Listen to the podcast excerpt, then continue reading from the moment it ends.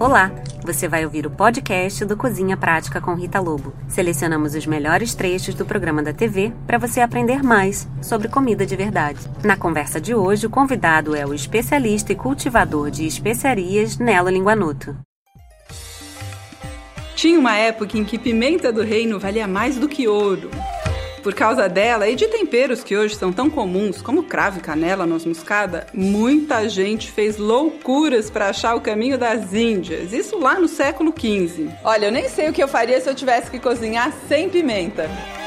Uma pitada desses ingredientes mágicos e aquele prato qualquer vira uma receita super especial. Mas ainda assim, a gente aproveita pouquíssimo das variedades que existem. Você sabia que existem mais de 300 tipos de temperos no mundo? Eu adoro canela e não só para fazer doce, mas eu fico aqui me perguntando, será que a gente não está abrindo mão de explorar outras possibilidades que poderiam deixar a cozinha ainda mais saborosa? Para nos ajudar a desbravar esse mundo pouco explorado de pozinhos coloridos e grãos poderosos, a gente hoje pede ajuda ao especialista Nelo Linguanoto, que estuda e cultiva especiarias há mais de 30 anos. Entre outros livros, Nelo é autor de Misturando Sabores, Receitas e Harmonização de Ervas e Especiarias. Com a conversa de hoje, a gente vai descobrir como transformar ingredientes em pratos saborosíssimos.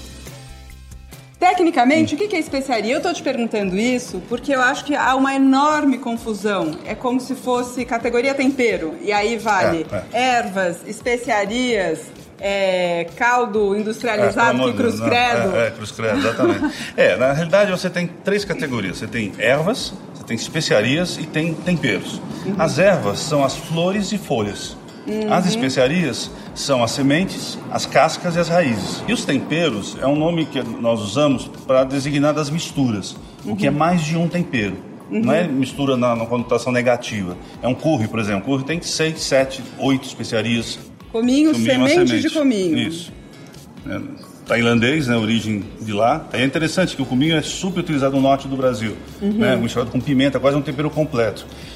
Agora, por que, que se tornou famoso lá, ninguém sabe, porque nunca teve uma invasão tailandês. Teve holandês, teve espanhol, português, mas tailandês não. Não e chegou. é o tempero mais utilizado no Nordeste. Agora, aquele cominho que as pessoas usam, inclusive você falou que tem esse misturado, pimenta com cominho, pimenta com já cominho. vem de, é. desse jeito, né? Exatamente. né? Muito usado no Nordeste, Isso. menos usado por aqui. É exatamente essa semente só que moída? Exatamente. É essa, isso? Ela moe junto com a pimenta do reino, você faz um, um ah. blend que é mais ou menos meio a meio. Metade de pimenta, metade de cominho. Você tem uma especiaria favorita? Não, tenho várias, mas a, cardamomo acho que é a que mais se destaca pela versatilidade dela, de brincar com doce salgado. Então você pode usar em vários tipos de receitas, desde um café simples até uma coisa bem sofisticada. Né? Ele, ele nasce num cachinho, imagina um cacho, um cacho de coco, uhum. só que pequenininho, que dá no pé de uma planta é, da Mata Atlântica. Né? Uhum. E é uma especiaria muito cara porque ele dá muito pouco é, por pé, mas uhum. é um cachinho, é, é uma semente que está na ponta desse cachinho e praticamente vem todo da Índia, né? Agora, as pessoas às vezes não sabem que você tem que tirar a semente de dentro, que você uhum. usa, e essa parte de fora é muito fibrosa. Então, a sementinha de dentro é que é, a, é que dá, é, o, é que dá o, o sabor. sabor. Né? As pimentas. Então, pimenta aqui, aqui nós temos pimenta do reino, a branca, a preta, é, que é da família das piperáceas, que é uma família totalmente separada. Aí você tem a calabresa, que é das da Capsicum, que tem malagueta dedo de moça. No caso, a calabresa é a dedo de moça moída e seca, né? Você é do tipo que prefere pimenta do reino para carnes e pimenta branca para peixe?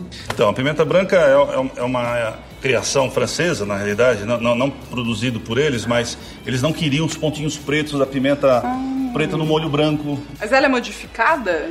É, é, é, é, a mesma planta, você tira a pimenta do pé verde, aí ela passa por uma fermentação de uma semana em água corrente, e essa, sai uma casquinha e ela fica branca depois você seca. E é uma questão puramente estética, sim, né? Sim. Aqui eu vi que tem o coentro. Semente. Grão semente, é a mesma coisa né, nesse caso.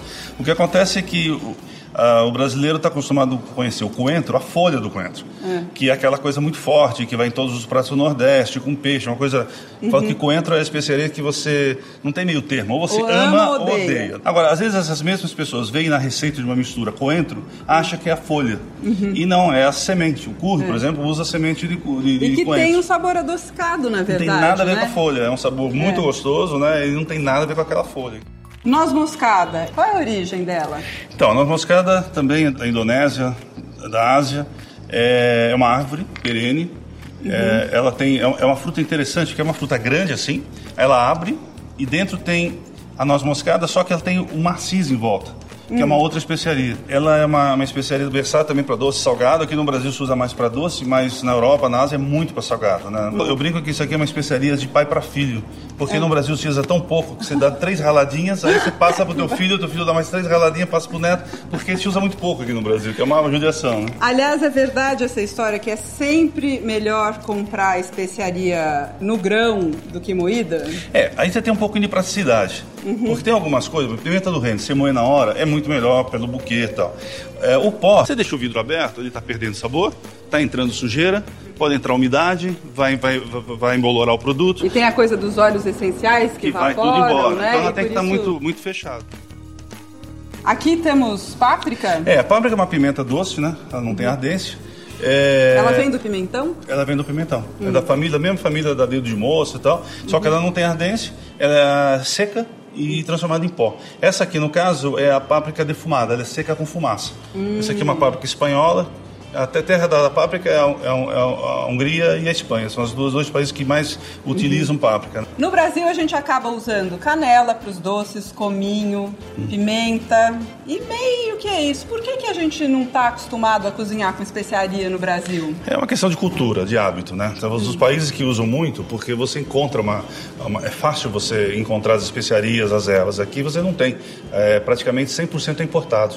Hum. Então, enquanto na Índia você não cozinha com menos de seis especiarias, aqui no Brasil a maioria das receitas nem tem especiarias. É verdade. Né? Então você vai. Você, o louro também é outra coisa, mas fala onde se usa o louro? A pessoa pode lembrar de feijão feijoada, também é muito, muito restrito. Ainda tem os paradigmas, né? cravo e canela, é para doce. Uhum. Na Ásia, na Europa usa para salgado. Aqui o pessoal tem essas restrições também, né? Bom, açafrão, suspeito que muita gente nunca tenha usado. Você precisa de 250 mil flores para fazer um quilo disso aqui. Nossa. Por isso que fica tão caro. A plantinha desse tamanho, a colheita é totalmente manual, a retirada é totalmente manual, as pessoas têm que ter unhas maiores para retirar, então é uma coisa muito trabalhosa. Eu sempre tenho a sensação que você vai comprar açafrão em pó e vem um pote desse tamanho que... Ah não, eles chamam de açafrão da terra, que é aqui no Brasil, que na realidade é a cúrcuma. Hum. Né? E às vezes eles colocam o, color, o, o, o urucum junto para ficar mais vermelho, para ficar mais próximo da cor do, do açafrão. Agora, essa mistura, digamos assim, enganosa é de, de cúrcuma com, com que coloca? Com, com urucum, que é a... Com urucum essa não é legal, mas tem várias outras misturas ah, sim, que são sim, temperos Essa é a mistura do mal, tem né? as misturas do bem. A única mistura que eu reconheço, assim, de bater o olho é o zátar. O que, que vai no zátar? O gergelim, por isso que você descobriu, né? A sementinha. É, essa foi fácil, mata, né? Você tem tomilho e sumaca. Harissa é um tempero típico marroquino para uhum. você fazer o cuscuz, por exemplo. É picante uhum. e, e, é bem mentolado. Ele vai em bastante menta e bastante pimenta. Que é típico é do Marrocos, é né? É típico do Marrocos. Aquele cheiro muito forte do, do Marrocos é esse aqui. Hum. Quando você entra no bazar, você sente aquele cheiro genérico, é essa mistura que é uma das mais complexas que existem. É, o nome, o nome é lindo, é Raz El Ranu. E o que, que tem nessa mistura? Tem 27 ervas especiarias misturadas Quero aí. ver você falar de uma vez. Não vamos conseguir. Garam masala é o tempero completo da Índia. Se usa para vários pratos e é uma mistura também de umas 8, 10 especiarias, né? Ele é usado no lugar do curry junto, não tem nada a ver? Na realidade, o curry é uma mistura. Os ingleses que bagunçaram tudo. Uhum. O, o, o, curry na, na, na, na, Índia é um prato, é quase uma sopa. Uhum. O, o inglês, quando esteve lá, viu aquilo e traduziu aquilo num pó e levou para Inglaterra. Entendi. E, e transformou aquilo e chamou de curry também. E começou a usar em outros pratos também. Então deu essa bagunça. O que as famílias têm são os massalas. Cada hum. família tem a sua massala. Você vai, eu vou na tua casa na Índia, você vai cozinhar com a massala da tua família. Tem diversos massalas que ficaram famosos, mas Qualquer são misturas. hora eu faço um lobo massala e mando para você. Aí eu mando um linguanoto para você. Olha, por último, tem essa mostarda em grão que também é uma coisa não muito usada por aqui, né? A mostarda, essa aqui é verdadeira, ela é moída em moinhos de pedra, fazer uma pasta para você fazer aquela mostarda Dijon, as mostardas verdadeiras. Uhum. Aqui na, na a semente, é, você pode usar para fazer picles, né? uhum. né? um dos ingredientes para fazer um picles, ou você pode ferver ele no azeite, que passa o sabor para o azeite, aí você joga na tua receita. é a maneira mais fácil de você utilizar. Eu tenho uma receita muito boa, que é um chutney hum. de coco, coentro e grão de mostarda. Nossa, fica muito é, bom. é muito especial e eu tô achando que eu vou preparar ele hoje. Então já tá com a moçada na mão. Posso levar? Pode, pode. Vou levar. Aliás, eu vou fazer outras Várias coisas também. coisas Isso aqui foi assim uma. Nossa! A gente refrescou as ideias aqui com tantas especiarias. Foi uma, foi uma super aula. Então eu vou te agradecer. Imagina, obrigado a vocês. E já vou levar essa mostarda então. Então depois eu quero experimentar também. Te mando a receita. Tá bom.